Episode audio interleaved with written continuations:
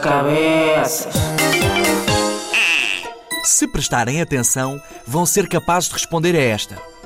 Um homem ia a conduzir, não usava óculos, não tinha as luzes ligadas e os candeeiros da rua estavam também desligados. Uma mulher atravessou a rua, como é que ela conseguiu ver? Ora bem, temos então um homem que está a conduzir um carro, que não usa óculos, não tem as luzes ligadas e os candeeiros da rua estavam apagados. Atravessa-se uma mulher na rua, como é que ela vê afinal?